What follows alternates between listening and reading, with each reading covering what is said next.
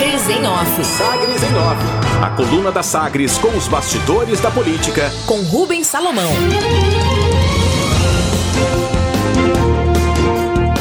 projeto da Alego, na Alego, pretende impedir vendas apressadas de ativos pelo governo de Goiás.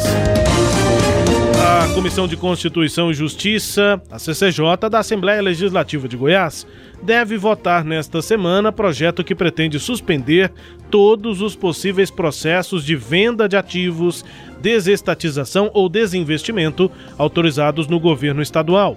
O texto apresentado pelo deputado Paulo César Martins, do MDB, tem relatoria de Wilde Cambão, do PSD, e trata especificamente, por exemplo, da situação da Celg GT, que tem leilão na Bolsa de Valores, na B3, previsto para o segundo semestre. O autor desse texto, né, do projeto, argumenta que, abre aspas, com a queda na demanda de bens e serviços, os preços dos ativos caem, criando dessa forma um ambiente de ofertas hostis, fecha aspas. Paulo César Martins aponta que o contexto de pandemia faz com que as ações despenquem e as companhias se tornam presas fáceis para investidores e fundos de capital privado. O deputado estadual ainda afirma que é necessário preservar as empresas estratégicas e rejeitar vendas apressadas pela queda brusca dos preços. Segundo ele, é preciso adotar uma resposta contundente de não vender a empresas estratégicas quando seu valor de face é muito menor que seu valor real.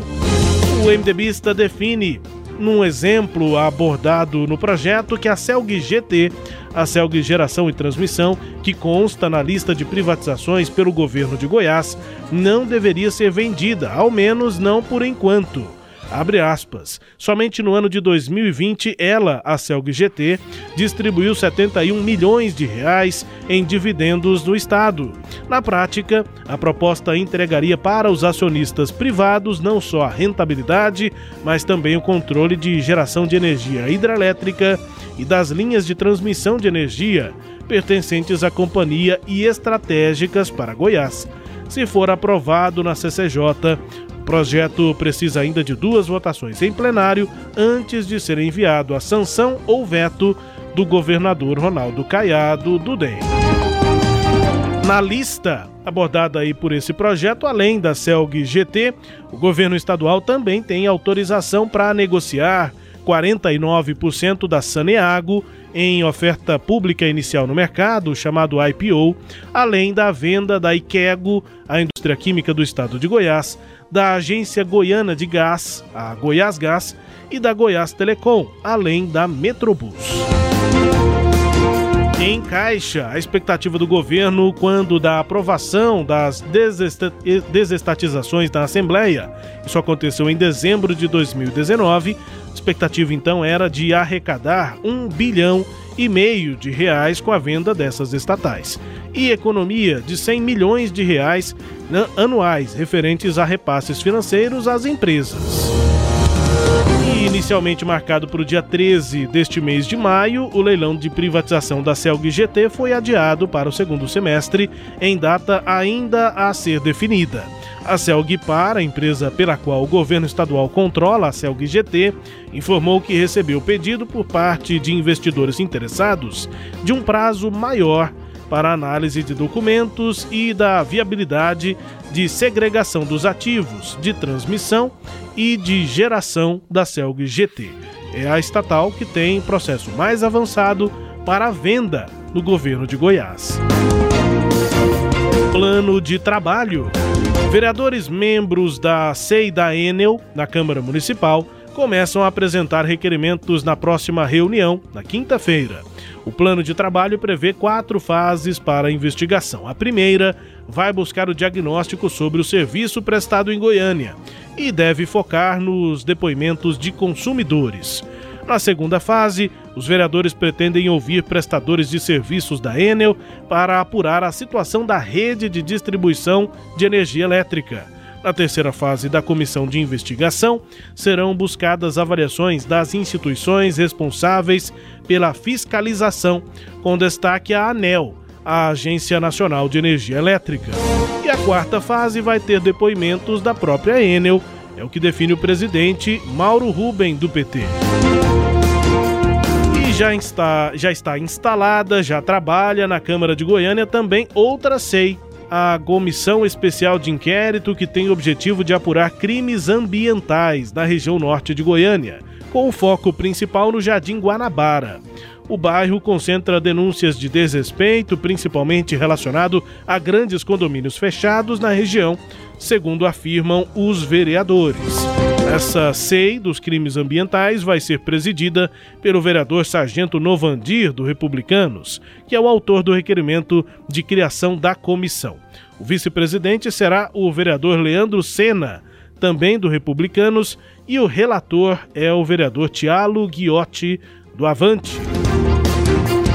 A comissão, essa SEI, busca possíveis infrações ambientais e regulamentares nas construções de condomínios, com destaque à área de preservação permanente, a APP, às margens do córrego Pedreira, além do descarte ilegal de esgoto. A SEI tem prazo de 60 dias de trabalho, mas pode ser prorrogada.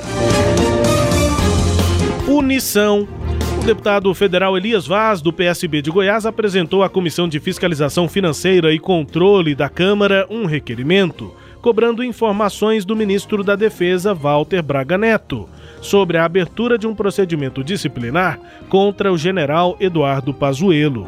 O processo se daria em razão da participação do ex-ministro da Saúde, Pazuello, em manifestação política ao lado do presidente Jair Bolsonaro neste domingo.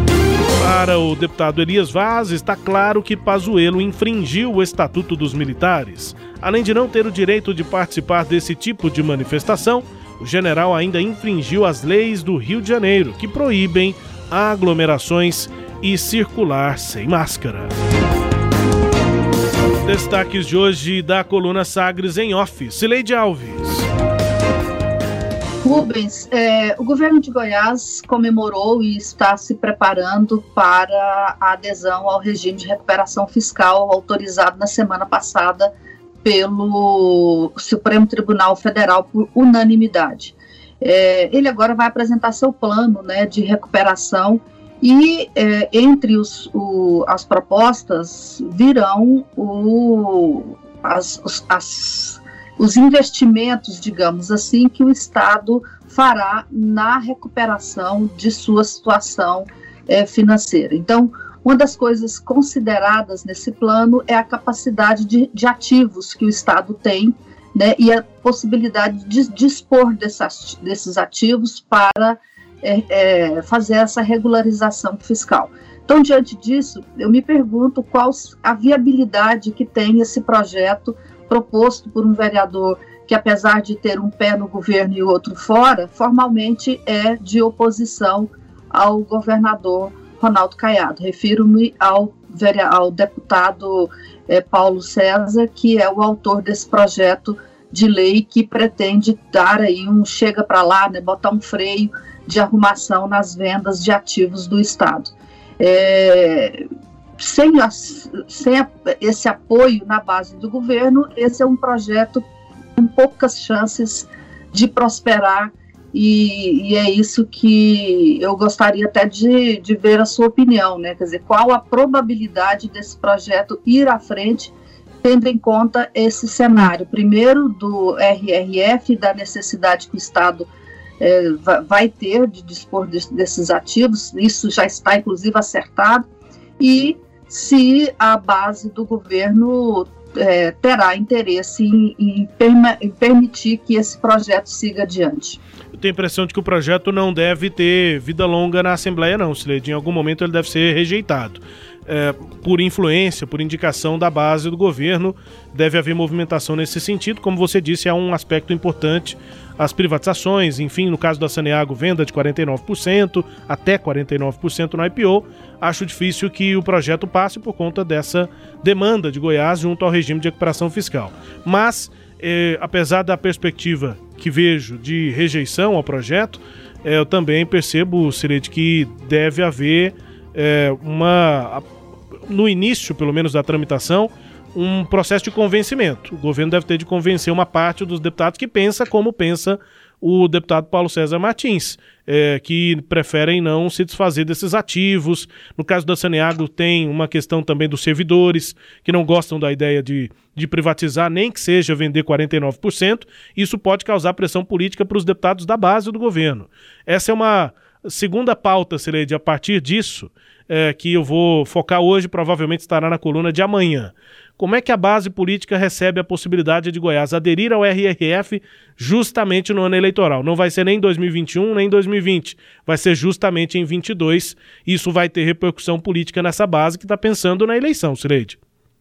É, e, e a Sagres é, revelou na, na sexta-feira, com exclusividade, que além do projeto é, autorizando, vai ter que ser aprovado um outro projeto autorizando a adesão, quer dizer, a Assembleia já tinha dado essa autorização, mas como o Ministério da Economia entende que é um outro projeto que vai ser é, assinado, pediu que seja novamente autorizado por lei. Então, além desse projeto, né, vai chegar à Assembleia Legislativa a proposta de emenda constitucional, a PEC, que vai mexer no teto de gastos, né? Isso a Sagres revelou com exclusividade na sexta-feira e há uma preocupação na Assembleia. Eu acho que esse é o primeiro é, foco de atrito que vai haver nesse momento, porque não é nada é, é, confortável para deputados mexerem, né, ampliarem o tempo do teto de gasto e é, mexer ali na alíquota de reajuste dos servidores. Hoje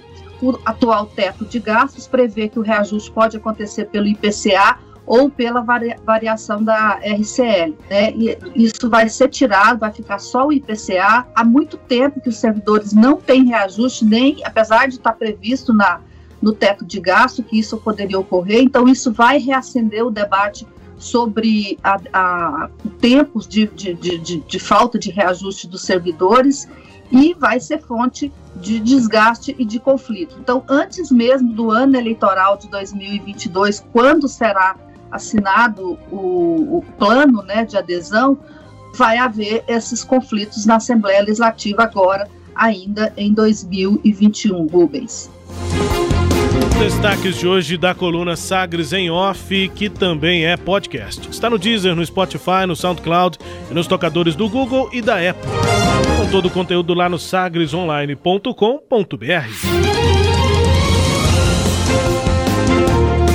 Sagres em Off. Sagres em Off. A coluna multimídia. Acompanhe ao longo do dia as atualizações no www.sagresonline.com.br. Sagres em Off.